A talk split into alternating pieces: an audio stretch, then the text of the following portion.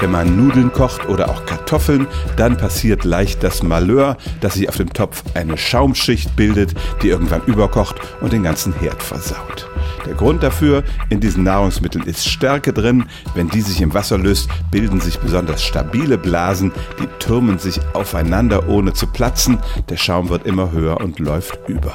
Ein Mittel dagegen, auf das viele Menschen schwören, ist ein Holzlöffel, den man quer über den Topf legt. Und tatsächlich kann man dann beobachten, wie der Schaum langsam steigt, aber sobald er den Löffel trifft, schwillt er nicht weiter an, sondern bleibt auf den Topf beschränkt.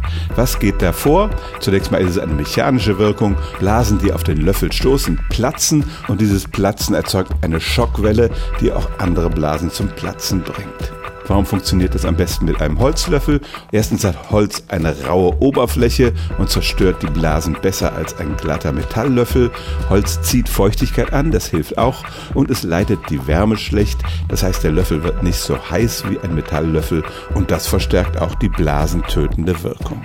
Natürlich ist es kein Zaubermittel. Wenn man das Wasser volle Pulle kochen lässt, dann schafft es irgendwann auch der Löffel nicht mehr, das Überkochen zu verhindern.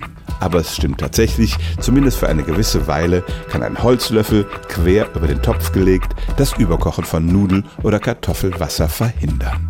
Stellen auch Sie Ihre alltäglichste Frage unter stimmt's at radio1.de.